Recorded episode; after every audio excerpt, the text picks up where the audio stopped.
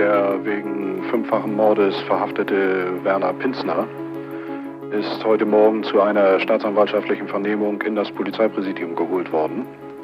Gegen 10.20 Uhr dann zog Herr Pinzner im Laufe dieser Vernehmung plötzlich einen äh, Revolver der Marke Smith Wesson, Kaliber 38, bedrohte damit zunächst die im Raum anwesenden Personen und schoss dann im weiteren Verlauf um sich.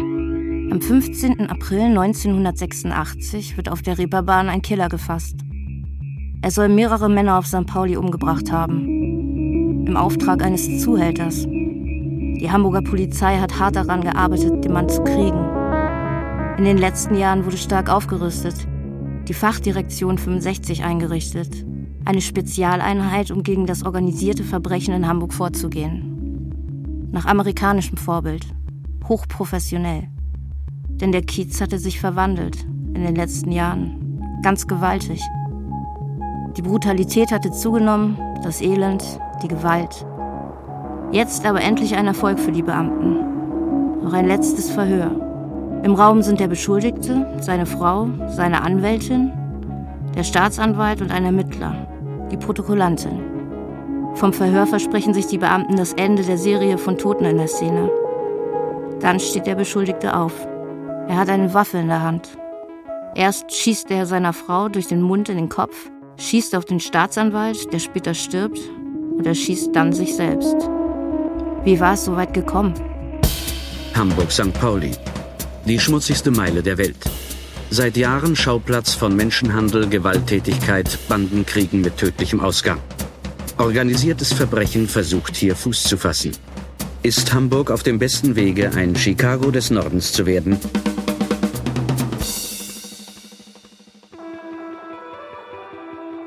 Kiezkinder. Ein Podcast von den Machern der Doku-Serie Reeperbahn Spezialeinheit FD65. Ich bin Julia Hummer. In diesem Podcast erzählen vier Menschen von den 80er Jahren auf dem Kiez. Von Banden und Drogen, Glücksspiel und Saufpartys. Als Kinder oder Teenager oder ganz junge Erwachsene haben sie selbst erlebt, was da los war. Sie wuchsen in der Zeit im Milieu auf, flüchteten dorthin wollten was erleben, sich beweisen, arbeiten, aufräumen oder einfach spielen. Charlie Carstens ist der Sohn einer sogenannten Kiezgröße. Heute hat er eine Gaststätte in Othmarschen. Manuela Freitag kam als Ausreißerin und wurde Sexarbeiterin. Esther Lindemann wollte etwas machen und wurde Polizistin. Und George Kamerun, auf der Flucht vor Spießern und Kommerz, kam als Punk und wurde Künstler. Es geht ums Leben und Aufwachsen auf dem Kiez. Also ich habe meinen Vater eigentlich immer ganz, oder als Kind gern verglichen mit Bud Spencer, weil ich fand, die hatten eine irre Ähnlichkeit und groß, kräftig und immer in, weiß ich noch, in Anzügen. Ich glaube, eine Respektperson, vor denen eigentlich jeder Respekt hatte, der geradeaus war, ehrlich war und durchsetzungsstark. Also ich glaube, sein Wort hatte schon Gewicht.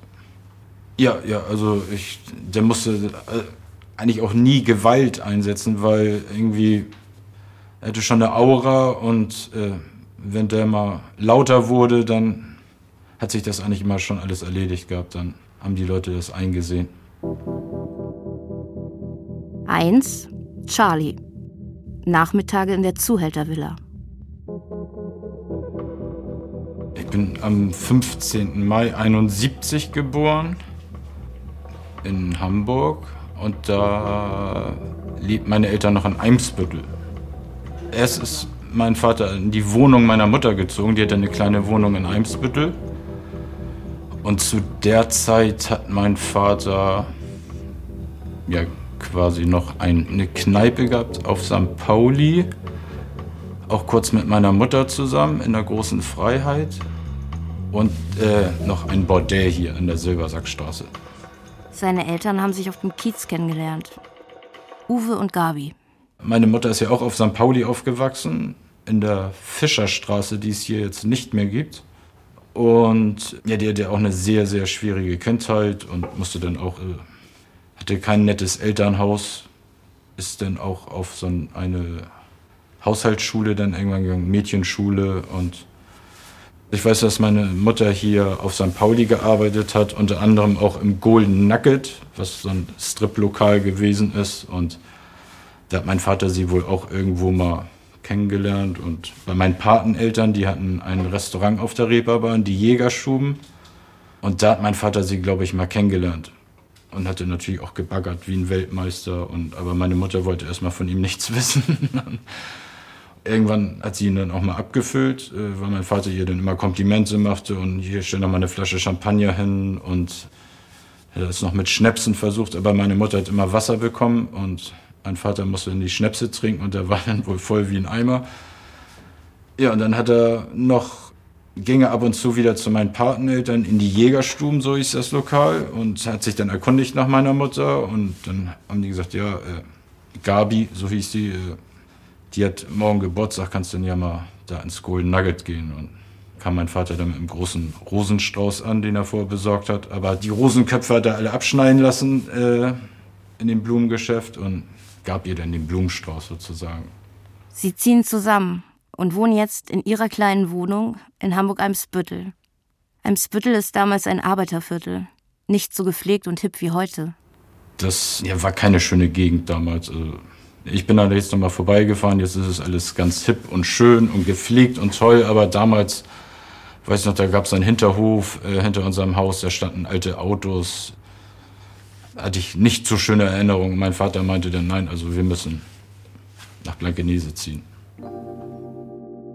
Charlies Mutter ist Striptease-Tänzerin. Sein Vater macht Geschäfte auf St. Pauli und arbeitet im Dakota. Da hat er seinen Spitznamen her, Dakota-Uwe. Um das kurz zu machen, der kam dann von der See, hat dann angefangen in der Dakota-Bar auf dem Hans-Albers-Platz zu arbeiten und hat sich da dann irgendwann einen Namen gemacht, sag ich mal so ein bisschen, weil er sich nicht. Er war durchsetzungsstark und hat sich nicht unterbuttern lassen. Und man muss sich dann ja beweisen, sag ich mal so ein bisschen hier auf St. Pauli. Und das hat er, glaube ich, gut hingekriegt. Und die Hamburger Ripperbahn ist damals angesagt, schon in den 70ern, als Partymeile. Die Menschen kommen, um sich zu amüsieren. Die Prostitution floriert, die Casinos sind voll. Die Bordelle auch. Und die Gäste. Boxkämpfe sind angesagt und Travestie-Shows, Table Dance, Magie und leichte Mädchen, wie es damals heißt.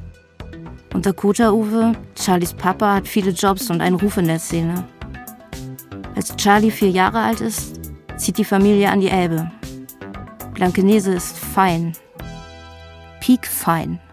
Überwiegend Einfamilienhäuser, schön grün, viele Parks, die Elbe vor der Tür. Also das war toll. Es ist eine Villengegend und gut situierte Leute. Und da sind die Eltern meist Ärzte oder Kaufleute. Charlie ist nicht anders als die anderen. Im Nachhinein betrachtet waren wir natürlich schon anders, aber es kam mir als Kind natürlich nicht so vor. Also ich fühlte mich genauso wie meine Klassenkameraden, meine Freunde. Wir haben zusammen gespielt, also da gab es keine Unterschiede. Jedenfalls macht er, was die anderen machen. Also ich habe auch erst als kleines Kind Judo gemacht, dann ich habe mich überall drin ausprobiert, dann war ich im Tischtennisverein, dann war ich im Reitverein, also Springreiten habe ich auch mal probiert. Äh, dann später im Fußballverein, SV Blankenese natürlich. Und ja, später dann nochmal Taekwondo. Charlie bekommt ein eigenes Kinderzimmer. Mutter Carstens so eine hübsche Küche mit Hängeschränken. Vater Carstens ein Büro. Mit Spirituosenschrank und einem Aschenbecher, der auf einer Stange steht, der oben geschlossen ist und sich dreht, wenn man drückt.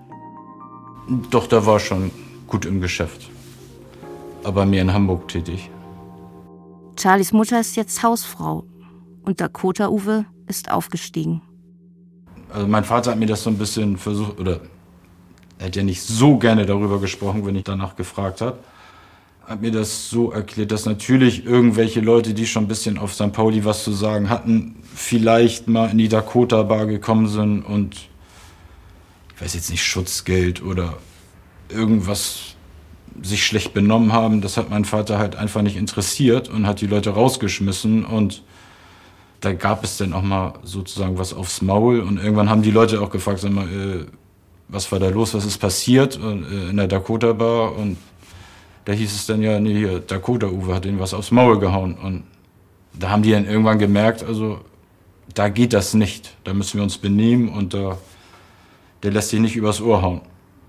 Mein Vater hat überwiegend illegales Glücksspiel betrieben, hat auch viel, also Geldverleih hat er am Anfang gemacht, in den Casinos erst in Hamburg. Da konnten Leute, die hohe Summen gezockt haben, wussten, wenn mein Vater im Casino war hier in Hamburg, in dem staatlichen Casino, dass sie sich bei dem Geld leihen konnten. Später da ist er noch ein bisschen größer aufgezogen. Da hat er auch deutschlandweit gab es auch ein paar Toilettenfrauen damals in den Casinos. Die hat mein Vater mit Geld versorgt und da wussten dann also die Zocker, dass sie sich unten bei der Toilettenfrau melden konnten und sich dort noch Geld leihen. Und die Toilettenfrauen haben natürlich dann auch was abbekommen. Charlies Vater passt auf. Er sorgt dafür, dass nicht zu viele was vom Kuchen St. Pauli abkriegen. Es soll wohl mal Wiener gegeben haben, die sich hier breit gemacht haben auf St. Pauli. Das gefiel natürlich den Hamburger Jungs nicht so gut. Und da habe ich dann halt auch gehört, dass die freundlich darauf hingewiesen worden sind, also wieder die Stadt zu verlassen. Da haben sich natürlich nicht dran gehalten. Und da sind die dann, glaube ich, mein Vater mit ein paar Jungs ins Hotel Austria. Ich weiß es nicht. Also da muss ich, weiß jetzt nicht, ob das stimmt.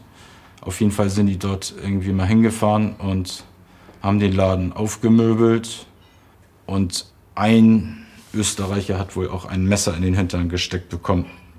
Aber mein Vater hat mir erzählt, dass sie so fair gewesen sind und dem vors Hafenkrankenhaus gelegt haben. So viel Anstand hatten sie noch. Ein Wiener wird später auch im Pinsner-Fall eine Rolle spielen. Der eigentliche Big Boss im Milieu ist damals Wilfried Schulz. Wilfried Frieder Schulz. In den 70er Jahren galt er als der Pate von St. Pauli. Er war gefürchtet und mindestens durchsetzungsstark. Und hier der Mann, der nach unseren Informationen den größten Einfluss in St. Pauli haben soll. Ein Gaststättenbesitzer. Wer ist Wilfried Schulz? Dass äh, Leute sich geschlagen haben. Jawohl, das stimmt. Aber es haben sich nur Leute im internen Kreis auf St. Pauli geschlagen.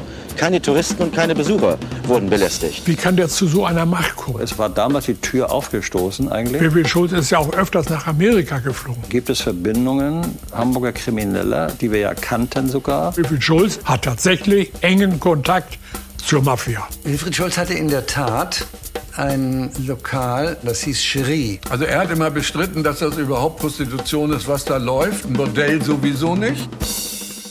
Ich musste tatsächlich auch beruflich dann mal in das Cherie und hatte dann wirklich den Eindruck, wow, das ist doch aber ein richtig sauberer Betrieb, wenn man Prostitution überhaupt duldet, dann bitte so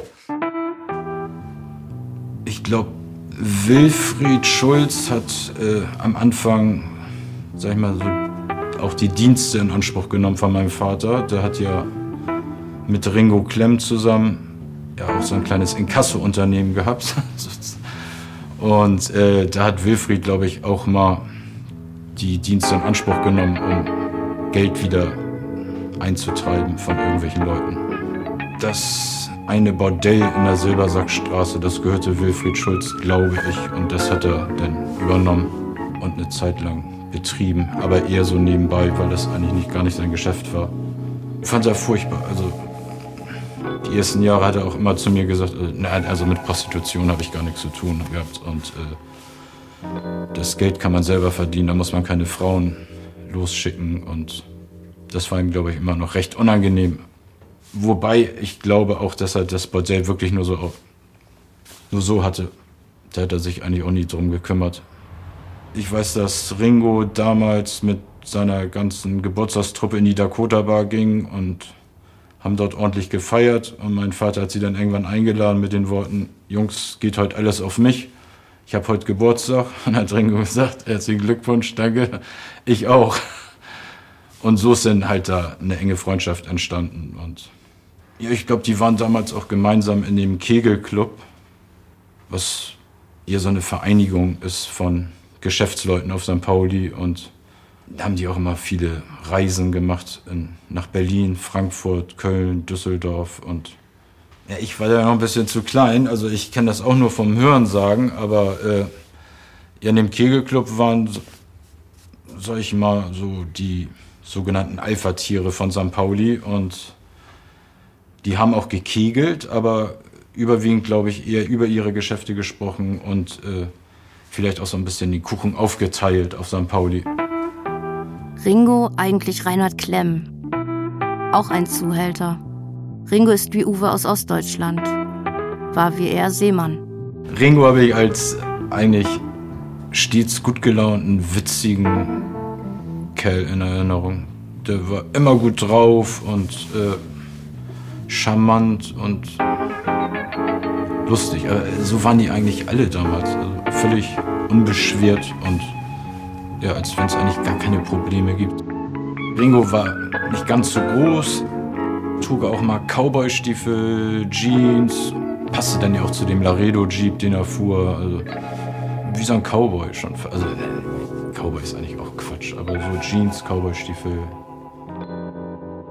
Ja, Ringo Klemm war, glaube ich, so der erste, einer der ersten Freunde, die er auf St. Pauli hatte, weil die beide am 30. März Geburtstag hatten oder haben und äh, sich auch sozusagen über ihren Geburtstag kennengelernt haben. Clem gilt als Chef der Chicago-Bande und kontrolliert die südliche Reeperbahn-Seite und ist gut im Geschäft. Ja, mit Musik, also die Chicago-Bahn, Hans-Albers-Platz, wo ja auch viele Live-Bands gespielt haben. Also Musik, das war schon sein Ding und Rock'n'Roll.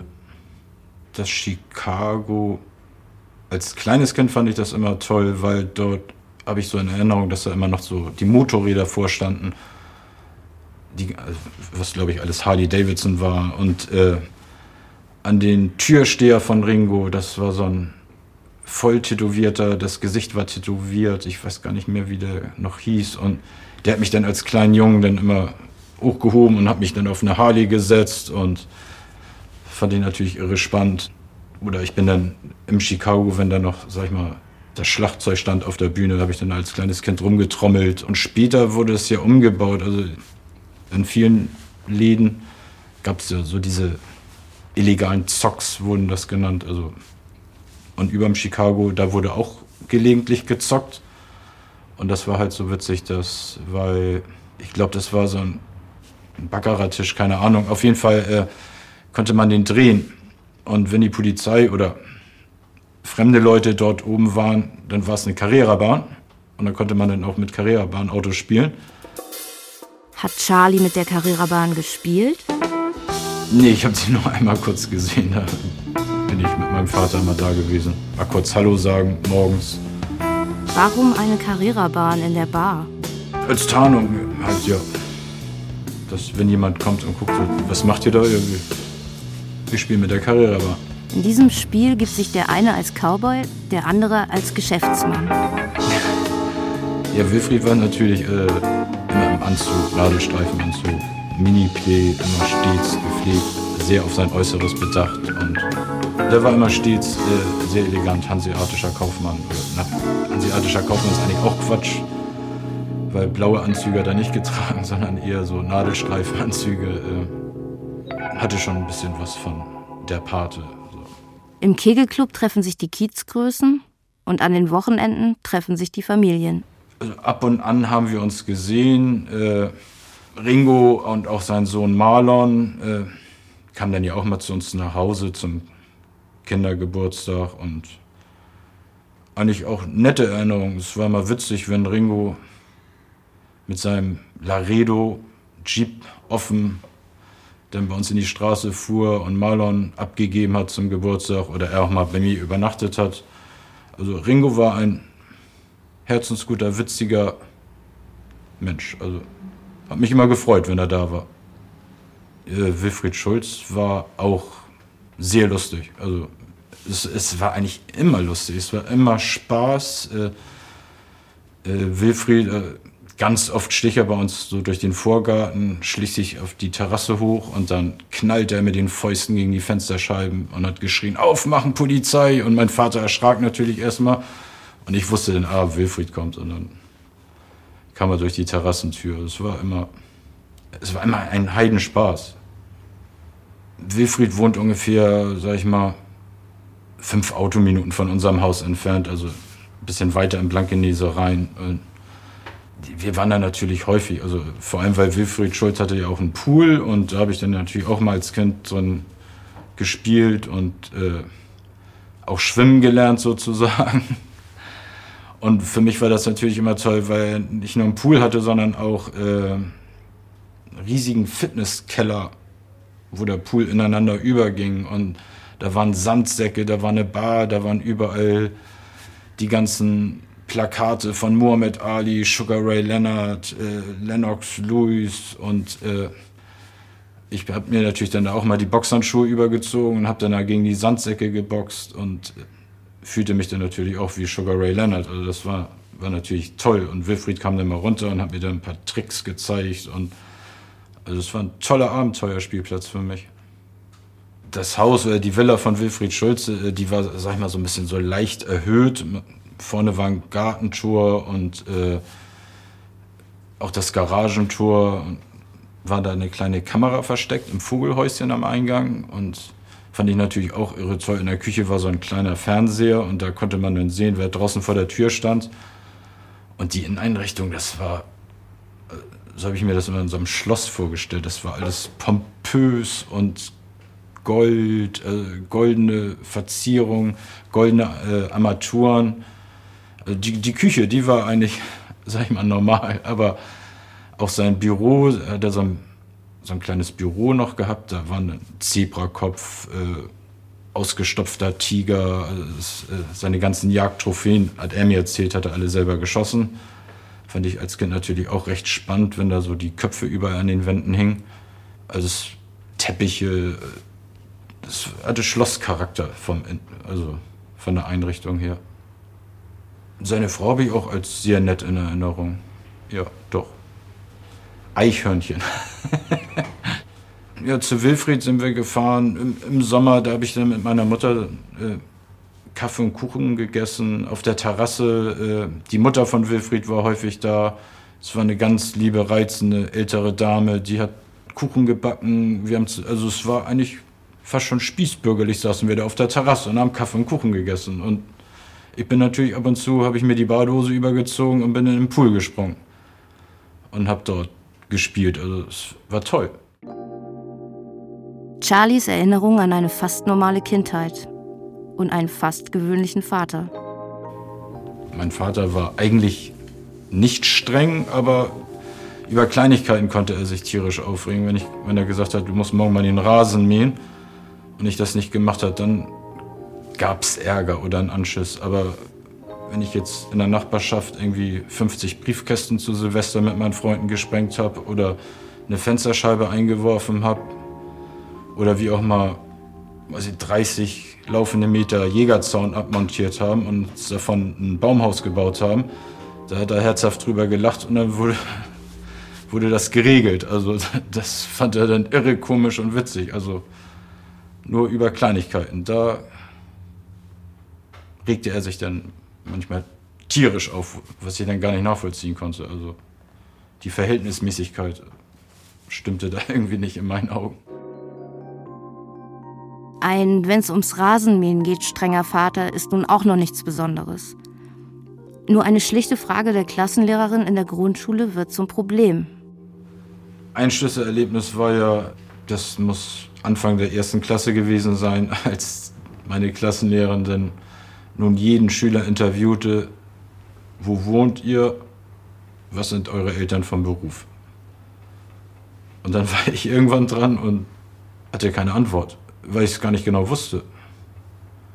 Und da war natürlich Gelächter in der Klasse und dann habe ich dann abends halt meine Eltern gefragt. Oder als ich von der Schule nach Hause kam und mein Vater da war, Sag, wir wurden gefragt, was sind eure Eltern vom Beruf? Und dann hat mein Vater gesagt, und was hast du gesagt? Ich sage, ich weiß es gar nicht so genau. Sag, ich weiß ja nur, dass du arbeiten gehst auf St. Pauli. Sagt er, ja, und da haben wir doch Casinos auf der Reeperbahn. Also, wenn deine Lehrerin nochmal fragt, kannst du dir sagen, dein Vater ist Kaufmann und hat ein Casino auf der Reeperbahn. Und das habe ich dann auch gemacht. Am nächsten Tag wurde ich dann natürlich auch gleich wieder gefragt und Uwe, was ist dein Vater für Beruf? Und da habe ich gesagt, mein Vater hat ein Casino auf der Reeperbahn. Aber da war dann wieder schallendes Gelächter in der Klasse, was ich mir auch nicht erklären konnte. Äh, und dann läutete das auch schon zur Pause und die Kinder dann Reeperbahn, Reeperbahn, Nutten, Nutten riefen die alle rum. Und äh, da war ich dann auch etwas überfordert mit der Situation, weil für mich war die Reeperbahn das Normalste der Welt. Ja, da habe ich dann gemerkt, dass es, also deine Eltern machen, also es ist schon anders. Und dann realisiert man das dann ja auch erst später, dann, wenn so mit den ganzen Besuch zu Hause und den Gästen und dann guckt man dann auch vielleicht schon mal die ein oder damals Soko 5113, so die Krimiserien und dann kann man dann als Kind und Jugendlicher dann auch so ein bisschen kombinieren und denkt, okay, in dem Moment fand ich das, äh, da war ich eigentlich, also da habe ich mich überfordert gefühlt, weil ich das einfach nicht verstanden habe. Also ich wusste, was Nutten, Prostituierte sind. Äh, bin ich auch mit den Hunden Gassi gegangen, wenn ich mal mit meiner Mutter oder auf St. Pauli. Aber ich, ich, es war für mich einfach so normal und, und ich konnte nicht verstehen, dass man sich darüber lustig macht. Also das. Aber gelitten habe ich nicht. Also ich fand es eigentlich mal, das war eigentlich, wenn andere Kinder vielleicht zu ihren Verwandten fahren und sich gefreut haben, so war das, glaube ich, für mich, wenn ich äh, zu, auf die Reeperbahn mit meinen Eltern gefahren bin, äh, mit meinem Vater oder mit meiner Mutter. Da haben wir meine Pateneltern besucht. Die Portiers haben mich gegrüßt, äh, Leute sind vorbeigegangen, haben meine Mutter oder meinen Vater gegrüßt. Äh, das war irgendwie wie so eine große Familie eigentlich. Dann ist man nochmal rübergegangen ins, in eine andere Kneipe hier, ins Nordlicht. Mit den Betreibern waren meine Eltern auch befreundet. Da habe ich dann wieder Malzbier gekriegt. Es war toll. Da bin ich mal zum Pferdeschlachter gegangen, den gab es hier noch, da habe ich dann eine Pferdewurst gekriegt.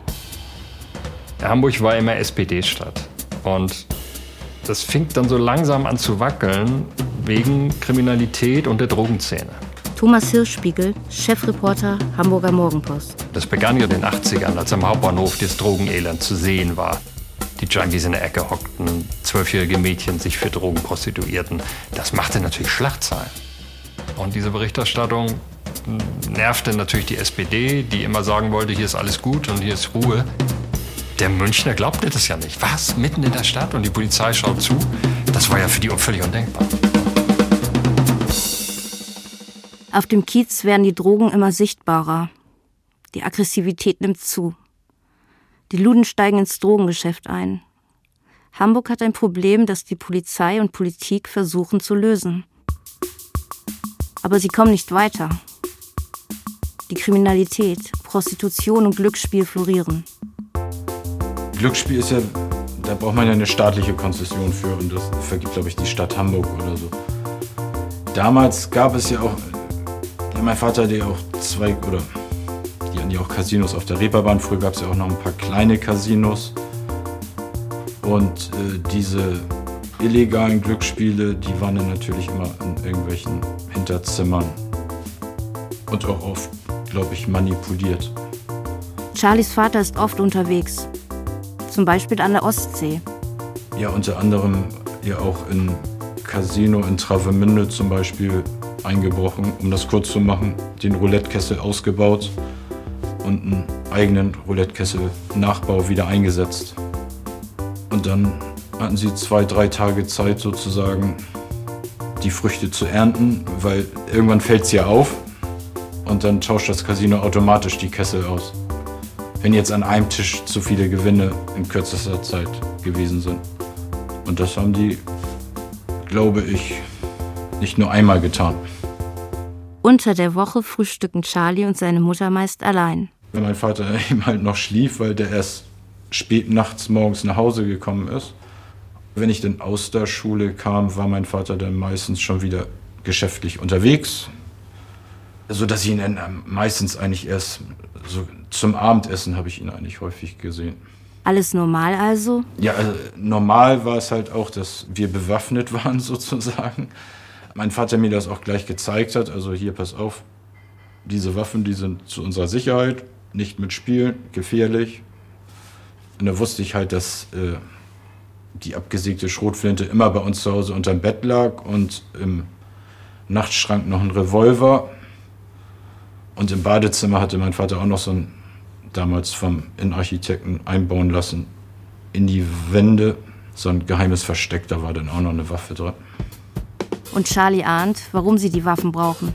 Ja, aber nicht großartig als Kind hinterfragt, sondern äh, ich wusste, dass wir auch mal, also wir wurden ja auch bedroht, es gab Telefonanrufe und das war dann halt zu unserer Sicherheit und das hat mein Vater gesagt, hier, pass auf, uns kann nichts passieren, passe ich eh auf euch auf und bewaffnet sind wir auch noch und dann war das für mich erledigt. Also hinterfragt hat man das dann erst, sag ich mal, oder mit 15, 14, 15, 16, da wird einem das eigentlich erst die Dimension bewusst, aber zu dem Zeitpunkt, nee, alles klar, wir sind bewaffnet, okay.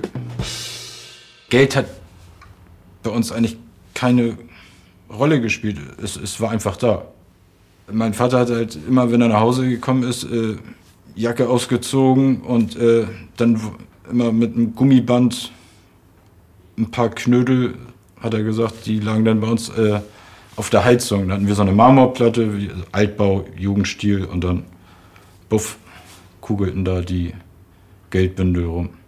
Oder mein Vater oder meine Mutter hat auch, weiß ich noch einmal, da ja immer Anzüge, Kaschmirpullover und sowas trug, musste immer, immer alles in die Reinigung gebracht werden. Und irgendwann rief dann mal die Reinigung bei uns zu Hause an, ganz aufgeregt. Und, Frau Carstens, Frau Carstens, äh, äh, da ist noch Geld. Und sagt meine Mutter, ja, legen Sie es doch beiseite, hole ich dann nächstes Mal ab. Ja, das ist aber ganz schön viel Geld. Das waren irgendwie 20.000, 30.000 Mark Bargeld. Die hat mein Vater in der Sakkotasche vergessen. Und die Reinigung war natürlich recht aufgeregt. Das Geld musste unter die Leute, wurde für edle Klamotten und Partys ausgegeben. Und Drogen. Mein Vater hat dann auch Opiumpfeife geraucht. Das fand ich natürlich auch, oder was heißt normal, also wir hatten auch viele persische Freunde. Und das war irgendwie immer, wenn die Perser zu uns nach Hause kamen, dann lagen die immer auf dem Teppich. Samovar mit Tee. Und dann war, wurde da die Holzkohle heiß gemacht und da haben sie dann, wie die Indianer die Friedenspfeife rauchen, haben die dann da ihre Opiumpfeife geraucht. Ende der 70er, 80er Jahre war viel Besuch, viel persische Freunde, Geschäftsfreunde. Da wurde dann immer einiges besprochen. Dann Horst Frank, der Schauspieler, da habe ich mich auch mal sehr gefreut, weil ich dann auch mal einen Stapel Platten gekriegt habe. Und dann kamen dann halt die Geschäftsfreunde meines Vaters. Manchmal auch mit den Frauen und wurde ein bisschen Party gemacht. Ich fand das immer, als Kind habe ich halt immer noch so die Erinnerung, dass wenn die Frauen kamen, die sahen immer aus wie die ABBA Girls. Die hatten silberne oder goldene Stiefel an, waren immer schick in Zeug. Ja, also da hat man dann schon gesehen, die Mütter deiner Freunde sehen anders aus als die Damen. Aber alle witzig und es war immer eine ausgelassene, witzige Stimmung. Feiern waren ja immer vielleicht pompös oder so ein bisschen. Äh, damals war es natürlich für mich normal. Witzig war zum Beispiel mein Vater, Wilfried und Onkel David, äh, die hatten irgendwie mal so einen Kochclub gegründet. Und mein Vater konnte, glaube ich, also das war für ihn immer eine Zeremonie, Grünkohl kochen, aber nun musste er ja auch irgendwas bieten. Und dann hat er natürlich im Landhaus Scherrer damals angerufen, Koch kommen lassen. Der hat bei uns ein Sechs-Gänge-Menü zu Hause vorbereitet und gekocht. Und dann wurde im Esszimmer dann natürlich schon alles aufgebaut, alles vom Feinsten. Und da weiß ja noch irgendwann Wilfried, als mein Vater sagte, äh, ich muss mal eben in die Küche die Stuben äh, oder irgendwie Wachteln vorbereiten. Und die haben dann die ganze Zeit immer überlegt, das kann doch nicht angehen. Und irgendwann, äh, Charlie, komm her, hat Papa das alles gekocht? Ich so, ja. und dann haben sie mich natürlich so ein bisschen in die Zange genommen. Jetzt sag mal ehrlich, äh, das hat er doch nicht gekocht. Ich sage, nee, sag ich, äh, heute Nachmittag waren Köche bei uns zu Hause. Und da habe ich ihn natürlich dann verraten. Das war natürlich dann Riesengelächter. Ich habe meinen Vater in die Pfanne gehauen, dass er das alles nicht gemacht hat. Aber so war das. Wurde halt eben bestellt. Ne? Wenn man es selber nicht kann, dann holt man sich die Profis. Silvester, da wurde, glaube ich, klassisch eine Bohle gemacht immer. Obwohl, äh, Alkohol spielte bei uns zu Hause eigentlich keine Rolle. Also mein Vater hat nie Alkohol getrunken, außer es war da mal Besuch da oder jetzt eine Feier. Aber Die Mädels haben da ein Glas Champagner getrunken und es wurde dann auch mal getanzt, wenn Silvester bei uns gefeiert wurde oder so. Dann äh, Horst Frank hat dann auch immer gesungen und Gedichte rezitiert und Frank Sinatra gesungen und äh, das war dann schon recht lustig. Bis in die Morgenstunde. Also ja, also wenn ich morgens um sieben aufgewacht bin, dann waren alle weg. Dann sah man dann nur noch die Spuren der gestrigen Nacht. In den Medien machen die Zustände auf der Amüsiermeile Schlagzeilen. Aber von Diskretion ist zu Hause keine Spur. Wie ging das? Ja, das frage ich mich eigentlich noch bis heute. Also, das war irgendwie äh, ein Gesetz. Ich, äh, es wurde mir auch nicht eingetrichtert oder das waren einfach Sachen, da wusste ich, da spricht man nicht drüber. Und auch äh, unter uns äh, im Keller im Souterrain, da wohnte auch ein älterer Mann, ein alter Ingenieur und der hat ja auch immer mal so ein bisschen was mitgekriegt, dass jetzt viel Besuch ist oder aber ich habe nie also das, wenn mein Vater zu mir gesagt hat, das ist so und so, das ist der und der, dann habe ich das nach außen so kommuniziert und das war für mich völlig klar. Also das, was ich nach außen zu erzählen habe, das hat mein Vater mir ganz normal erklärt und so habe ich das gemacht. Aber ich, es war jetzt irgendwie nie so, das darfst du niemandem erzählen, dann kriegen wir Probleme oder das ist ganz äh, geheim und sondern das ist so und so, alles klar. Also ich fühlte mich später dann schon schon fast dazugehörig, sage ich mal so ein bisschen so zu dieser kleinen kriminellen Vereinigung. Also fand ich dann schon ein bisschen spannend, glaube ich, dass ich das dadurch spielerisch vielleicht gelernt habe. Ja, ich habe das ja auch, oder wenn die zu Hause Karten gezinkt haben, das habe ich dann gesehen und wie sie die wieder eingepackt haben. Das fand ich natürlich spannend. So ein Baccarat-Schlitten, wo die Karten rauskommen, wie der präpariert wird. Oder Backgammon, das war das erste, das konnte ich, Backgammon spielen konnte ich vor Mensch ärger dich nicht. Seinen Schulfreunden erzählt Charlie nichts. Nie, also ich habe nie jemandem was davon erzählt. Weil man es nicht macht. Also das war mir irgendwie so, ja, ich frage mich bis heute. Also eigentlich hätte man da vielleicht schon mal irgendwie dem einen oder anderen Freund was erzählen können und sagen, Mensch, hier, hm. aber frage ich mich bis heute. Also ich habe nie Druck bekommen oder dass er gesagt hat, äh, dann kriegen wir Riesenprobleme, das darfst du niemals oder ich weiß nicht, ob das so nach und nach irgendwie, dass man mir das spielerisch vermittelt hat. Ich weiß, keine Ahnung. Auf dem Kiez wird jetzt intensiver ermittelt. Es sollen Zusammenhänge zwischen Schulz und Mafia bestehen. Schulz soll Kontakte bis in die Cosa Nostra haben. In der Sache wird schon seit den 70ern ermittelt. Vergeblich. Es hat x Versuche gegeben, Schulz zu kriegen. Keiner kriegt ihn. Teflon, Wilfried. An ihm bleibt nichts hängen. Das ist ein alter mafioser Ausdruck. Rüdiger Bagger, Oberstaatsanwalt. Er wird nie erwischt oder wenn er erwischt wird, ist er immer wieder freigesprochen worden oder sitzt nur kurz in Urhaft, ist wieder raus. Ich sage mal rein von einem Wissen um bestimmte Kriminalitätsstrukturen in Hamburg, Rotlichtmilieu, Drogen, Wirtschaftskriminalität und so weiter, war sowieso klar. Natürlich haben wir OK. Wolfgang Silav, Leiter FD 65. Und wir können lange darüber reden, äh, in welchen Ausprägungen es hier vorhanden ist, aber wir haben sie. Und äh, jetzt müssen wir mal gucken, auf welcher Stufe stehen wir. Haben wir überhaupt noch die Möglichkeit einzugreifen? Wenn sich da oben schon irgendwas eingenistet hat, dann ist es sowieso ganz schwierig. Eine organisierte Kriminalität kann nicht über Jahre bestehen, wenn die polizeiliche Arbeit richtig funktioniert. Und genau hier, so befürchten zahlreiche Kripo-Beamte aus Hamburg und Umgebung, herrschen verheerende Missstände. Wiederholt mussten sie erleben, dass Razzien ergebnislos blieben, wahrscheinlich verraten. Man spricht von dem Leck von St. Pauli. Der Sumpf, heißt es, soll trockengelegt werden. Auch Dakota-Uwe wird beobachtet. Mein Vater hat auch mal gesagt, also wenn ich jetzt irgendwie ja, als sie noch klein war oder zum Sport ging oder äh, sagte, wenn du einen Polizisten siehst dann, oder wenn du Angst hast oder so, läufst zur Polizei, rufst die Polizei. Also es wurde nie schlecht über Polizei geredet. Also das ist unser Freund und Helfer. Später wusste ich natürlich, dass die Polizei vielleicht nicht mitkriegen darf, was mein Vater beruflich macht. Aber das habe ich auch mehr so als so Räuber und Gendarmenspiel. Also, also die Polizei ist nichts Schlechtes. Also habe ich von meiner Patentante habe ich ein Dreirad geschenkt bekommen. So ein Polizeimotorrad, da bin ich damit über die Reeperbahn gesaust. Das fanden sie vielleicht ganz witzig, dass da Polizei drauf stand. so ein kleiner Seitenhieb, aber das wird ja mit Humor genommen. Und die Familie feiert. Nicht nur rauschende Feste mit internationalen Gästen in silbernen Stiefeln. Weihnachten war, glaube ich, wie überall total spießig. Oder was nicht spießig, also es war schön. Heiligabend durfte ich dann nicht ins Wohnzimmer und ins Esszimmer gehen. Da wurde der Tannenbaum geschmückt, die Geschenke wurden vorbereitet, meine Mutter alles gemacht. Ich musste mir dann als kleines Kind dann auch einen Anzug anziehen. Da wurde mit der Glocke geläutet. Mr. Joe war natürlich bei uns, weil er ja alleine war. Der hat bei uns Weihnachten immer gefeiert. Mr. Joe ist für Charlie auch Onkel Joe. Nur ist Onkel Joe nicht der Bruder der Mutter und auch nicht der Bruder des Vaters, sondern der Mafioso Giuseppe Di Giorgio. Ja, und dann wurde im Wohnzimmer die Tür aufgemacht, der Tannenbaum war erleuchtet, meine Eltern waren da und Mr. Joe saß dann da.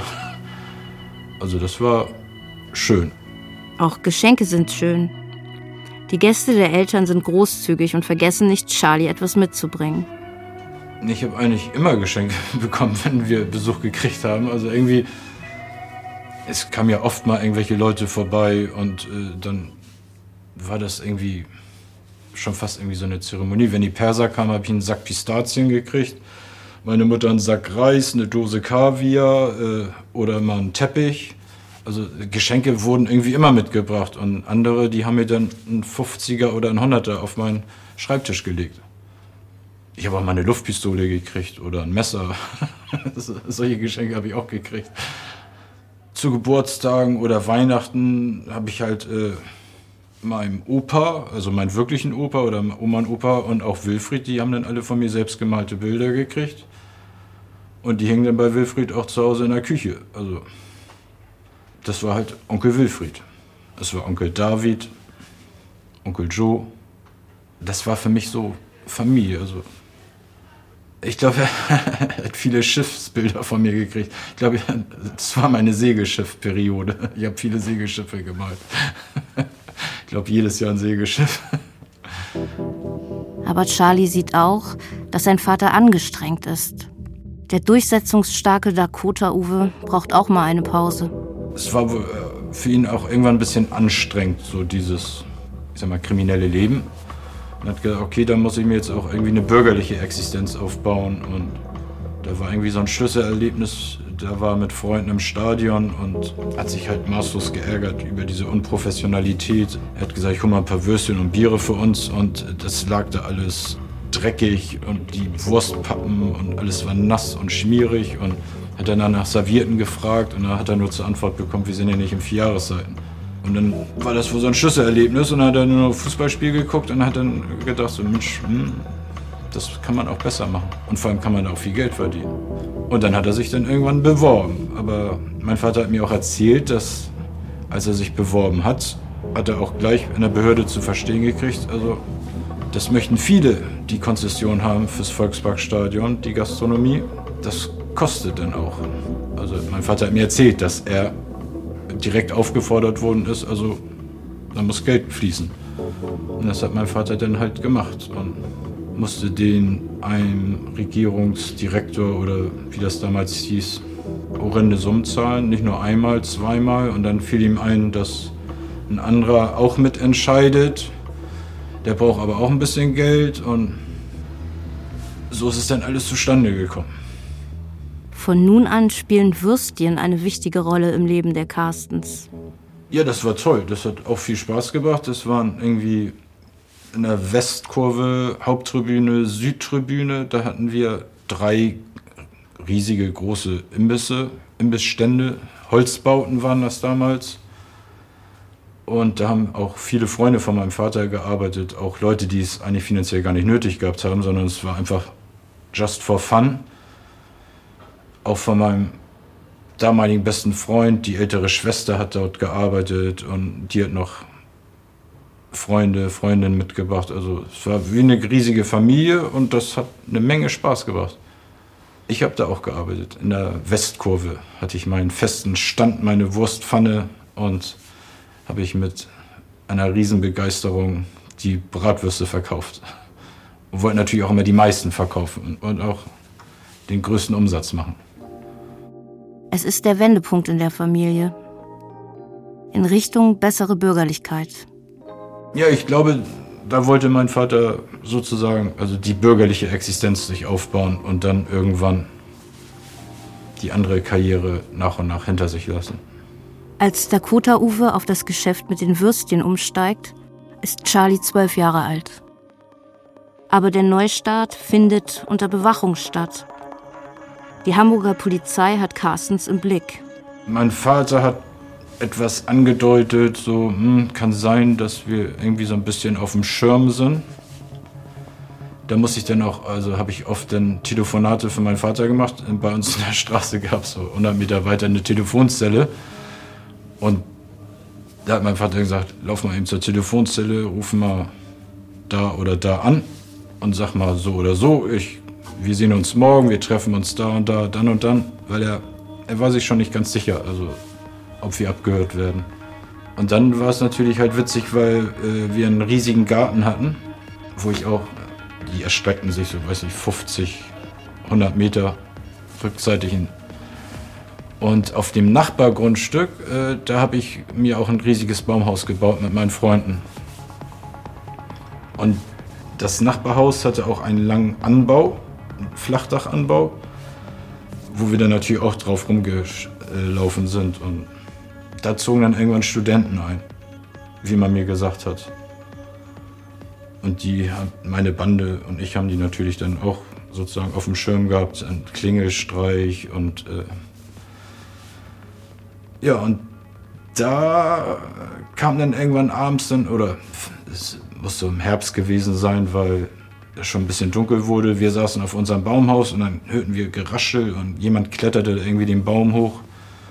Und dann haben wir natürlich erstmal Angst gekriegt und wieder runtergerufen, wie lautet die Parole? Und es gab keine Antwort. Ja, habe ich dann einen riesigen Holzklotz runtergeschmissen und da gab es lautes Schreien und Stöhnen und Wimmern und dann auch wurde lauthals gepöbelt, was das soll. Und da war ein junger Mann, der den Holzklotz auf den Kopf gekriegt und sagte, was macht ihr da, was wollt ihr hier? Und das ist unser Baumhaus und wir spielen hier jeden Tag. Und ja, dann ein paar Tage später hat er mich dann wieder gesehen und hat gesagt, komm doch mal hier. Und dann ich so, ja, was ist denn? Und da standen wir da in dieser, äh, vor der Eingangstür des Anbaus.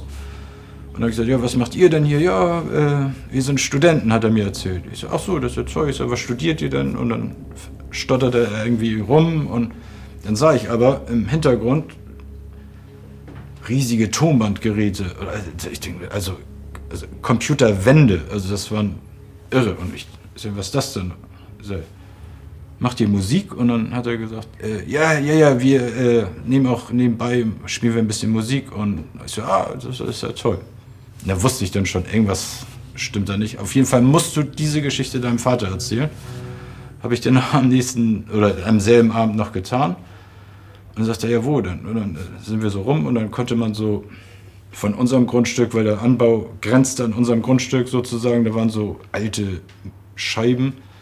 Und dann musste man wirklich noch so ein bisschen so den Tau von der Scheibe wischen und dann haben wir da durchgeguckt und dann konnte mein Vater so ganz in der Ecke sehen, sagte, ah, Tonband, äh, sagte, Musik machen die, alles klar.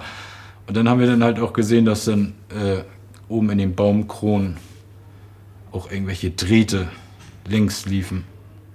Und da war mein Vater dann, oder uns allen klar, okay, wir werden observiert, also richtig. Da war ihm dann klar, dass es, also das Seil schnürt sich jetzt ein bisschen enger zusammen. Also vorher hatte er ja schon gedacht, so, dass wir so ein bisschen abgehört werden. Aber dann hat er gesagt, okay, jetzt wird's ernst. Im Podcast Kiezkinder von den Machern der Doku-Serie Reeperbahn Spezialeinheit FD65 geht es um Charlie Carstens, den Sohn von Dakota Uwe, der Anfang der 80er Jahre eine Kiezgröße war. Für Charlie hat ein Abenteuer begonnen. Ich war mir der Schwere der Folgen noch nicht so bewusst. Also ich dachte, auch das habe ich wahrscheinlich ein bisschen eher spielerisch gesehen. Räuber und Gendarm, oh, die Polizei.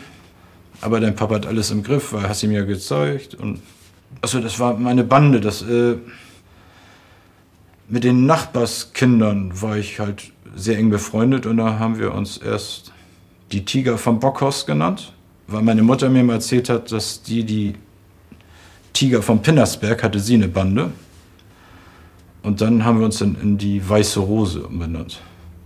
Weil wir dann irgendwann, habe ich mal das Buch gelesen, oder die Weiße Rose, und ich denke, das waren mutige Leute, und haben wir uns die Weiße Rose genannt. Wir hatten ein Baumhaus und ich hatte auch ein Holzhaus im Garten, auch noch so ein Bandenhaus. Also wir hatten auch einen unterirdischen Tunnel gegraben. Also wir waren sehr. Nur die Eltern finden das nicht so witzig. Ja, die waren natürlich, glaube ich, auch ein bisschen schockiert und haben gedacht, oh, oh, oh. Dann wurden wir sehr offensiv observiert. Also meine Mutter hatte zwar ein Auto, wir sind aber auch gelegentlich mit dem Bus ins Elbe Einkaufszentrum gefahren. Es war immer die Polizei dabei. Ich glaube, ein halbes Jahr zu dritt, zu zweit, zu viert ins Café, wenn wir in den Supermarkt gegangen sind, es war immer die Polizei dabei. Allgegenwärtig. Immer dabei. Dann haben wir den gewunken und im Bus haben wir den freundlich gegrüßt. Äh, Im Elbe Einkaufszentrum bin ich mit meiner Mutter immer in ein Café gegangen. Das war auch immer Ritual. Ich meine heiße Schokolade mit Schlagsahne extra und meine Mutter ihr Kännchen Kaffee. Und irgendwann sagte dann die Frau, die dort gearbeitet hat, entschuldigen Sie, Frau Carstens, äh, kommt Ihnen jetzt vielleicht ein bisschen komisch vor, aber mir ist irgendwie aufgefallen, immer wenn sie kommt, und dann hat meine Mutter den Satz beendet und gesagt, ja, ja, ich weiß, wir werden observiert. Das ist die Polizei, brauchen Sie sich keine Gedanken machen. Und ich habe den auch mit meiner heißen Schokolade gegrüßt. Ich so, hallo. Dakota Uwe verändert sich. Wird nervöser. Ja, ein bisschen nervöser schon. Ja, also man hat gemerkt, dass er sich schon ganz schön Gedanken gemacht hat. Also er hatte ja auch ein großes Netzwerk und da kam dann auch mal ein Techniker von der Telekom vorbei, der dann meinem Vater bestätigt hat, ja, Telefon wird abgehört. Dann hatten wir einen Wanzendetektor, da bin ich mit durch die Wohnung gelaufen und habe damit äh, die Räume gecheckt. Und der Mann von der Telekom, der hat, oder damals von der Deutschen Post, der hatte den Wanzen gefunden. Und am Anfang haben die dann auch später dann mit Richtmikrofon standen die dann bei uns und haben dann auch abgehört. Und der Druck wurde erhöht, ja. Im Nachhinein betrachtet habe ich, äh, ich mich zurückerinnert, dann merkt man schon, dass er da dann vielleicht ein bisschen in sich gekehrter war, nachdenklicher war. Also fiel mir aber in dem Moment, glaube ich, noch nicht so auf. An einem nieseligen Tag im November 1982 kommt Charlie aus der Schule nach Hause. Da bin ich mit einem Nachbarsjungen von der Schule gekommen und bei uns die Straße runtergegangen und dann machte mich mein äh, Freund darauf aufmerksam und sagte, was ist denn da unten los? Was ist, ist das nicht bei euch? Und dann habe ich dann geguckt, ich denke, oh, da sah ich dann Blaulicht und der lief dann natürlich gleich los, ich dann natürlich hinterher. Aber da war mir sofort klar, ich wusste sofort, was los gewesen ist. Also ich dachte, heute ist der Tag X, jetzt haben sie den Papa abgeholt. Und dem war dann auch so. Also das, die Straße war abgesperrt. Charlie sieht aus einiger Entfernung, was vor seinem Elternhaus los ist. Polizisten mit Sturmhauben, Maschinengewehren und Pumpguns standen ums Haus herum und äh, einer lief mit dem Hund, äh, mit so einem Schäferhund bei uns durch den Vorgarten und da sagte mein Freund noch, ich meine noch meinen Vater gesehen zu haben, wie er in so einem zivilen Fahrzeug wegfuhr in dem Moment gerade und da bin ich dann bei uns die Auffahrt hochgegangen, ins Haus rein und in dem Moment ging die Tür auf von dem Ingenieur, dem alten Mann, der unter uns lebte, im Souterrain, wie er mal sagte. Und da kam dann auch ein Polizist mit gezogener Waffe raus und sagte, wer bist du denn? Ich sage, Entschuldigung, ich wohne hier. Und dann kam dann auch schon meine Mutter zur Tür und äh, die hat dann nur gesagt, geh schnell rüber zu der Familie meines besten Freundes damals. Und dann bin ich da rübergelaufen und habe dann auf meine Mutter gewartet, bis der Spuk vorüber war ja, als ich dann meine Mutter mich abgeholt hat und dann wieder in die Wohnung kam, das war, das kann sich kein Mensch vorstellen, wie das da ausgesehen hat. Also das war, als wenn eine Bombe eingeschlagen hat. Das war furchtbar, weil es war nichts mehr an einem, da wo es hingehört. Also die Teppiche waren zusammengerollt, diese Perserteppiche, die wir hatten. Dann Sofas, Sessel, die wurden, standen auf dem Kopf im Wohnzimmer und unten waren die irgendwie mit so einem Seidenstoff war unterhalb des Sofas. Und da hat meine Mutter auch nur gesagt, der eine Polizist hat nur so zack, so ein Springmesser aufgemacht, reingestochen, aufgeschnitten.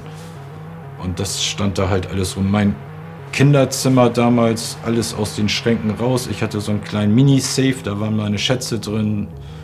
So erster Liebesbrief und sowas. Den haben die auch mitgenommen, habe ich bis heute nicht wiedergekriegt. Äh, in der Küche waren sämtliche Gewürze, wurden auf dem Küchentisch ausgekippt. Mehl, Zucker, Salz, äh, Mondamin. Äh, also, weil die nach, weiß ich nicht, nach, vielleicht auch nach Drogen gesucht haben, keine Ahnung. Es war alles verwüstet. Also haben wir wirklich anderthalb Tage gebraucht, um da wieder aufzuräumen. Ich habe dann, natürlich habe ich geweint und ich bin dann, habe mir auch die Jacke angezogen, habe meiner Mutter erzählt und bin losgegangen und wollte zur Blomkampfwache bei uns und den Polizisten sagen, dass sie meinen Vater wieder rausrücken sollen, aber da hat meine Mutter mich dann aufgehalten und hat gesagt, das hat jetzt keinen Zweck und da kümmern sich jetzt die Anwälte drum und ich soll mir nicht so viel Gedanken machen. Aber Charlie macht sich viele Gedanken und hat auch schon damit gerechnet. Es war mir dann sofort klar. Also. Ich denke mal, ich habe mich als Kind ja jetzt nicht so damit befasst oder bin damit eingeschlafen, jetzt, oh, wird dein Papa jetzt irgendwann verhaftet, sondern aber ich sah die Situation und für mich war klar, das ist es jetzt. Journalisten belagern das Haus, die Familie, Mutter und Sohn. Die Journalisten standen natürlich auch bei uns vorm Gartenzaun und haben den auch mal fotografiert. Äh, einer hat mich zu sich gerufen, hat gesagt, ob ich denn wüsste, wo mein Vater jetzt ist. Und dann hat meine Mutter mich dann wieder zurückgerufen. Und dann war es natürlich jeden Tag, äh, also es im Fernsehen gesehen, in den Nachrichten, jeden Tag was in der Zeitung, immer Titelstory, der Schlag gegen die organisierte Kriminalität. Wenn ich morgens zu unserem, wir einem kleinen A und O-Laden, da habe ich jeden Morgen Brötchen geholt und natürlich auch Zeitung. Und wenn ich dann da reingekommen bin und dann an der Kasse stand, dann zeigten schon die anderen Kunden so, das ist der von dem da auf der Zeitung. Und da hat meine Mutter mich dann erstmal weggeschickt nach Essen zu Verwandten. Drei Wochen, bis der Spuk vorüber ist. Bis heute Abend verzeichnet die Polizei 49 Fälle von Mord und Totschlag und bald ebenso viele versuchte Tötungen. Eine alarmierende, bisher in Hamburg nicht gekannte Jahresbilanz. Die Aufklärungsquote ist die schlechteste seit zehn Jahren. Das ist einer der betrüblichsten Punkte der Hamburger Kriminalstatistik für das vergangene Jahr. Nach drei Wochen sind die Journalisten weg. Der öffentliche Druck ist weg. Dann musste ich denen immer nur alle vier Wochen einmal sagen, dass mein Vater zur Kur ist, wenn die gefragt haben, warum sie den so lange nicht gesehen haben. Und dann hieß es dann immer, ja, dein Vater ist zur Kur oder mein Vater ist zur Kur. Aber Charlies Leben ist jetzt anders. Charlie ist anders. Also in der Schule wurde nicht drüber gesprochen. Ich weiß, dass ein Nachbarsjunge, der durfte dann nicht mehr mit mir spielen. Und der hat mir gesagt, nein, meine Eltern möchten nicht, dass ich mit dir spiele. Das war aber eigentlich das Einzige. Ansonsten hat man mich dann da schon in Ruhe gelassen der Alltag war eigentlich, dass ich dann dreimal die Woche bestimmt mit meiner Mutter ins Strafjustizgebäude gefahren bin. Da haben wir dann immer die Post abgegeben. Wurde dann sozusagen getauscht. Post, gibt so eine Poststelle da irgendwie im Strafjustizgebäude.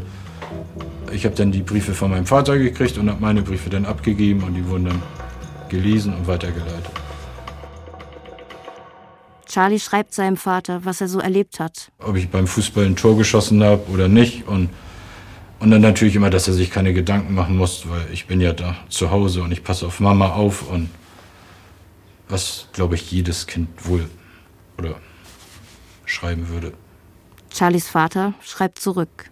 Mein Vater hat mir dann auch geschrieben, dass er dann stolz ist auf mich und dass er, dass er weiß, dass er sich auf mich verlassen kann und dass ich auf meine Mama aufpasse und solche Dinge halt.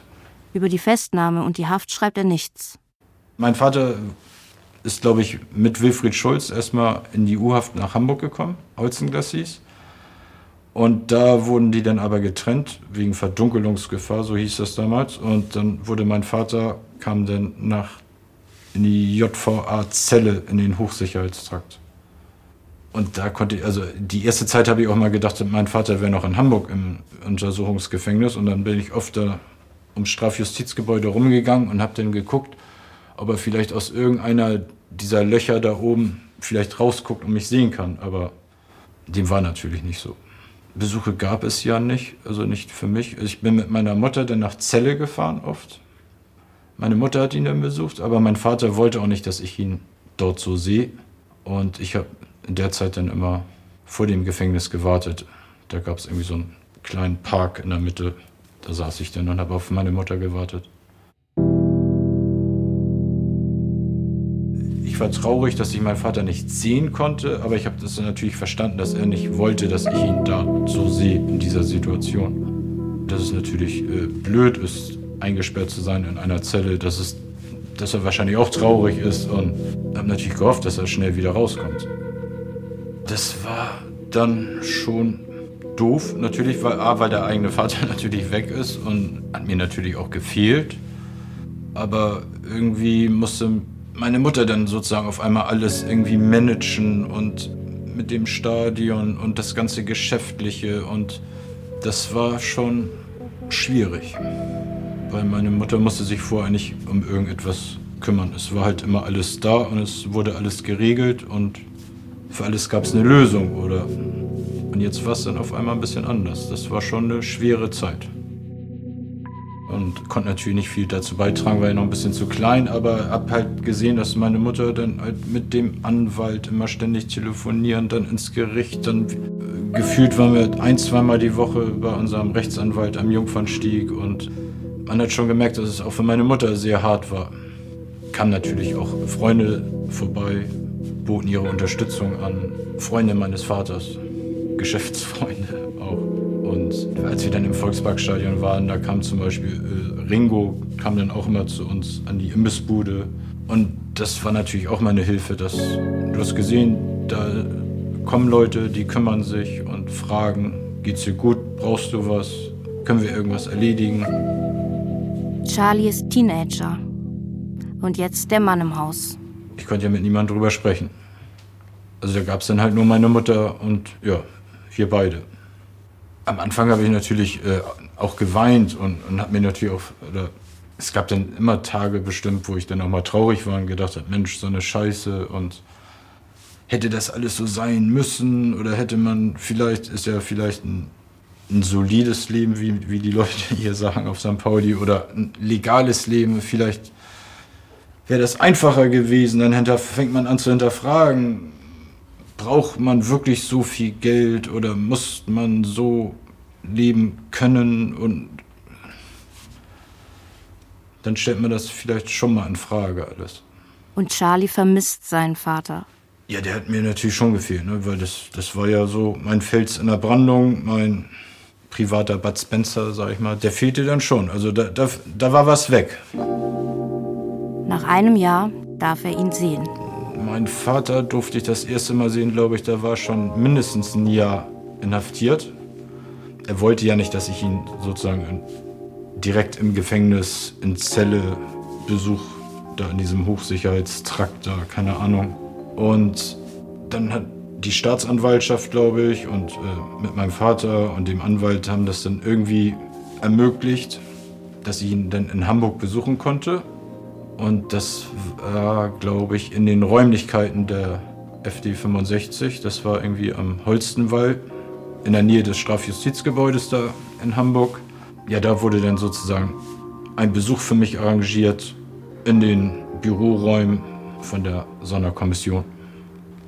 Ja, das war, äh, ja, war auch ein bisschen skurril. Also ich bin dann mit meiner Mutter dorthin gefahren. Äh, Unten am Eingang wurden wir dann begrüßt und alles da. Und dann sind wir die Treppe hochgegangen, das weiß ich noch. Dann nach rechts und da war dann sozusagen der Raum. Und da konnte ich dann meinen Vater zum ersten Mal wieder in die Arme nehmen und äh, ihn besuchen und mit ihm sprechen. Und das war äh, jetzt im Nachhinein betrachtet alles recht skurril. Und dieser Raum, da haben sie dann irgendwie so Papierservierten auf die, auf die Tische gelegt und ein paar Bonbons standen da und Seilstangen. So. Und da kann ich mich halt noch erinnern, dass ein dicker Revolver auf dem Tisch lag und davor ein Polizeibeamter oder Kripo-Beamter, der hat auch ein Segelschiff gemalt, glaube ich. Der hat dann da so vor sich hingemalt, um so ein bisschen so, lass die beiden Papa und Sohn da mal sprechen. Und dann saß, glaube ich, Herr Bagger saß noch auf dem Stuhl hinten in der Ecke im Raum. Also überall saß jemand aber mit gebührenden Abstand von uns. Ja, das so ein bisschen freundlicher zugestanden. Nicht so einen sterilen Büroraum, sondern das etwas nett zu machen, wenn der Papa seinen Sohn besucht oder äh, beziehungsweise umgekehrt. Doch die waren sehr, also es waren sehr freundliche, höfliche Menschen. Also man hat jetzt nicht irgendwie das Gefühl gehabt, irgendwie, dass die von oben herab mit einem gesprochen haben oder so. Und ein Richter oder Staatsanwalt, weiß ich noch, der kniete sich noch vor mich und hat mir so ein bisschen Smalltalk gemacht und hat mich auch gefragt, was ich mal später werden will, wenn ich groß werde. Und da habe ich dann gesagt, Polizist. Fand er natürlich sehr gut. Ich weiß nur noch, dass wir uns dann verabschiedet haben und hat mein Vater gefragt, äh, kann ich meinen Sohn wenigstens noch nach unten bringen? Und dann sagte irgendein Beamter dann, Uwe, läufst du weg? Nein, hat er gesagt. Ja, dann geh die Treppe mit runter. Und dann ist er mit mir noch die Treppe runtergegangen, an die Straße sozusagen. Und da konnte ich, konnten wir uns da nochmal einen Arm nehmen. Und die Polizisten haben dann halt oben gewartet. Es war noch der alte Papa, als ich ihn das erste, also da wieder gesehen habe. Aber man hat schon gemerkt, dass es wahrscheinlich auch schon ein bisschen an ihm gezerrt hat. Die ganze Situation, die Inhaftierung. Mein Vater war ein sehr gluckenhafter Familienmensch. Also meine Mutter und ich, das war so sein Ein und Alles. Dann kam erstmal lange nichts und dann kamen Freunde. Aber ich glaube, das hat schon gezerrt an ihm. Mein Vater hatte glasige Augen, ja. Dem kullerten auch ein paar Tränchen. Charlie Carstens hat heute ein Lokal in Hamburg. Er hat Koch gelernt in guten Restaurants und dann die Gaststätte seines Vaters übernommen. Die beiden hatten dort auch noch gemeinsam gearbeitet. Warum wollte er Polizist werden? Vielleicht, weil die legal eine Waffe tragen dürfen. Nein, weiß ich nicht. Ich war 19 Jahre alt, da guckt man dann vielleicht irgendwelche Krimis. Soko 5113, die Polizisten fand ich immer toll. Das war. Und dann kommt Charlies Vater wieder raus.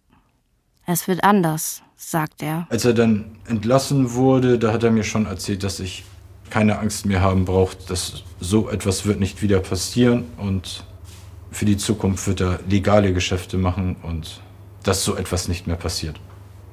Ich wusste ja, dass er den Tag nach Hause kommt und den Tag habe ich dann auch zu Hause gespielt, ich glaube im Garten mit den Nachbarskindern und dann kam mein Vater und da habe ich mich natürlich riesig gefreut und in den Arm gesprungen und dass er endlich wieder da ist. Da habe ich dann natürlich noch nicht mehr damit gerechnet, dass er irgendwann wieder ins Gefängnis muss. Aber weil er ja, ich weiß jetzt nicht, ob Wilfried auch, Wilfried Schulz oder nur mein Vater, der ist auf jeden Fall in Revision gegangen und das zog sich dann halt, glaube ich, noch ein Jahr hin, bis das dann alles entschieden wird. Und sozusagen war, war mein Vater dann ungefähr ein Jahr zu Hause und dann klingelte es dann wieder an der Tür und dann wurde er wieder abgeholt. Es war eigentlich genauso wie vorher auch, nur dass meine Mutter dann quasi auch anfing zu arbeiten. Also mein Vater hat dann ja die Kneipe eröffnet, dann hat meine Mutter hatte ja dann die Imbisse oder beziehungsweise verkauft dann im Volksparkstadion. Und als mein Vater wieder aus dem Gefängnis kam, hat er eine Kneipe eröffnet in Othmarschen und hat dann später auch noch einen Bahnhofskiosk dazu gekauft da hat meine Mutter dann auch gearbeitet und dann noch einen weiteren Imbiss auch noch dazu gekauft. Also dann hatten wir sozusagen ein kleines Familienunternehmen, wo dann alle gearbeitet haben. Vorher war meine Mutter natürlich nur zu Hause, hat gemalt und war Hausfrau. Und jetzt hat sie auch gearbeitet sozusagen. Charlies Vater versucht sich und seiner Familie nach der Haft eine bürgerliche Existenz aufzubauen. Mit einer Kneipe in Othmarschen, einem Bahnhofskiosk und einem Bahnhofsimbiss. Eine Art Sicherung für die Zukunft. Was Solides. Mit dem illegalen Glücksspiel ist Schluss. Also es war leicht Fuß zu fassen, weil die Kneipe hatte er ja recht schnell gekriegt und auch wieder durch Bekannte und Beziehungen, alte Seilschaften, sage ich mal. Aber es war dann schon halt schwer, äh, glaube ich. Ja, man musste dann halt auch wirklich arbeiten und Buch führen und, und das das brauchte man vorher wahrscheinlich nicht so. Da war das Geld halt immer irgendwie da. Das war, ich sag mal, diese Leichtigkeit war weg. Also vor was, ich hatte das Gefühl, also Geld ist wirklich nur schmutziges Papier. Das ist einfach, äh, irgendwann hat man dann gemerkt, man muss am Monatsende die Miete bezahlen, das muss bezahlt werden, Steuern müssen bezahlt werden. Und vorher war das halt irgendwie, es kam mir immer vor wie eine riesige Party. Jetzt war einiges anders. Die Partys, die Freunde, die Outfits, alles weg. Mein Vater hatte noch zwei, drei, vier Freunde. Natürlich, also man war auch noch ein bisschen in Kontakt, aber er ging halt nicht mehr den Geschäften nach, hat auch auf St. Pauli gesagt, also tut mir einen Gefallen hier, bei mir in die Kneipe braucht ihr gar nicht vorbeikommen, weil ich bin jetzt sozusagen solide, ich will euch hier auch nicht sehen. Und das haben die dann auch respektiert. Mein Vater und Wilfried hatten noch Kontakt, ich sag mal, ein Jahr nach der Inhaftierung, aber da gab es dann ja auch einen großen Krach und ich war dabei. Ich bin ja damals in unsere Kneipe gegangen und dann hörte ich schon, dass es da irgendwie ein bisschen Knatsch gab. Wilfried stand dann auf und mein Vater und ja, haben sich dann, oder mein Vater ihn angeschrien und aus dem Laden geschmissen und gesagt, ich will dich nie wiedersehen, verpiss dich. Vielleicht ging es um Geld. Bestimmt auch. Wahrscheinlich auch um Geld. Dann war Wilfried nicht mehr da. Also kam dann natürlich auch nicht mehr zu Besuch. Dann hatte mein Vater ja quasi mit der alten Welt nicht mehr so viel zu tun. Es gab ja diesen Kodex in den alten Zeiten von Wilfried Schulz, genannt damals der Pate. Sein Wort war Gesetz und sein Kodex war ohne Waffen. Rüdiger Bagger, Oberstaatsanwalt. Wir machen alles durch die Faust. Und wenn es durch die Faust nicht geht, durch mein Gericht. Und dann wird die Sache geregelt. Am 26. August 1992 stirbt der ehemals beste Freund und Partner von Dakota Uwe. Wilfried Schulz, ja, da hat mein Vater dann ja wollte ihn noch mal im Krankenhaus besuchen, aber das ging dann irgendwie nicht mehr und da sind mein Vater und ich natürlich zur Beerdigung von Wilfried gegangen. Das gehört sicher so. Charlies Vater macht jetzt solide weiter. Der Kiez wird internationaler. Die Könige werden entthront, neue Banden übernehmen. Sie sind jünger, cooler, sexier. Für Charlies Vater ist das pompöse Leben vorbei. Wir hatten ja erst, oder erst hat mein Vater die Kneipe gemacht. Dann hat er gegenüber der Kneipe einen Imbiss gekauft. Dann hat er den Bahnhofskiosk noch übernommen. Dann noch einen neuen Imbiss gebaut, auch gegenüber unserer Kneipe, sozusagen so ein kleines Gastronomie-Imperium. Aber sich da, glaube ich, sehr stark finanziell verhoben. Und das hat man dann auch irgendwann gemerkt, dass er wirklich Probleme hat und über Jahre hinweg, dass das alles nicht so einfach ist. Also kommt nicht mal eben schnell mal 50, 100.000 um die Ecke geflogen, die man mal schnell gewinnt oder jemanden wegnimmt. Das ist. Ja, dann hat man das halt gemerkt, dass es über Jahre, dass es dann alles schwer wurde, dann auch finanziell und dass mein Vater sich immer mehr und mehr zurückgezogen hat. Irgendwann dann gar nicht mehr in die Kneipe ging, was völlig untypisch für ihn war, weil er eigentlich immer präsent war und später dann auch äh, gar nicht mehr angerufen hat, weil wenn er nicht da war, der bestimmt fünfmal am Tag angerufen hat, gesagt, was ist los, alles in Ordnung, läuft's und so. Und da hat man dann im Nachhinein betrachtet schon gemerkt, dass er schon sehr depressiv war und sich zurückgezogen hat. Und dass er dann finanzielle Probleme hatte, wusste ich auch und äh, hat dann auch mal mit mir so ein bisschen drüber gesprochen. Und dann kamen witzigerweise irgendwann nochmal irgendwelche Leute zu Besuch und haben meinem Vater nochmal ein Geschäft vorgeschlagen, was auch mit Glücksspiel zu tun gehabt hat. Und da habe ich dann schon so ein bisschen gehofft. Ich denke, na, wenn er das vielleicht nochmal macht, dann ist er die finanziellen Sorgen los, aber er hat das nicht gemacht. Hat mir auch erzählt, dass er die wieder weggeschickt hat. Er hat da zwei Tage drüber geschlafen. Ja, weil er mir hat das ja auch versprochen hat, gesagt, also sowas nie wieder in die Illegalität zurück. Und dann hat er sich dann irgendwann das Leben genommen und erschossen. Charlie Carstens hat einen Sohn. Der ist schon groß. Seine Werte sind die, die ihm sein Vater beibringen wollte. Ich weiß, wenn ich das erste Mal hingefallen bin oder mir das Knie aufgeschlagen habe, dann so, Indianerherz kennt keinen Schmerz. So, so. Aber Werte hat er mir vermittelt. Also, ich sag mal eigentlich das Typische, äh, alle Menschen sind gleich, ist egal, ob du schwarz, gelb, grün bist, schwul, lesbisch. Äh, also das ist, äh, Frauen schlägt man nicht, hat man gut zu behandeln. Also auch äh, Schlagen ist das letzte Mittel, das macht man nicht. Also, also eigentlich ja, so, äh, die wahren Werte sozusagen, die hat er mir wirklich gut vermittelt und ich weiß, eine Begebenheit in der Schule, da hat mir ein Mädchen mal äh, den Milchzahn rausgehauen. Und ich durfte mich ja nicht wehren und bin dann nach Hause gelaufen und habe gesagt, ihr, guck mal, mein Schneidezahn ist weg, das habt ihr jetzt davon und ich darf mich ja nicht wehren, das war ein Mädchen und da meine Eltern sich köstlich drüber amüsiert und haben gesagt, nee, man schlägt auch keine Mädchen. Konnte ich in dem Moment natürlich nicht verstehen.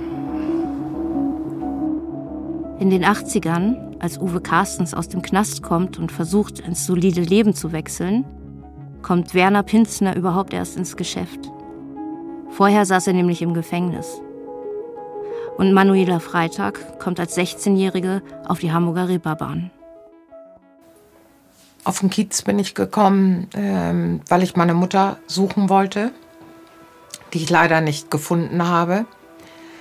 1964 bin ich geboren und mit 18 konnte ich auf der Straße stehen. Also es war logischerweise dann 82, 1982.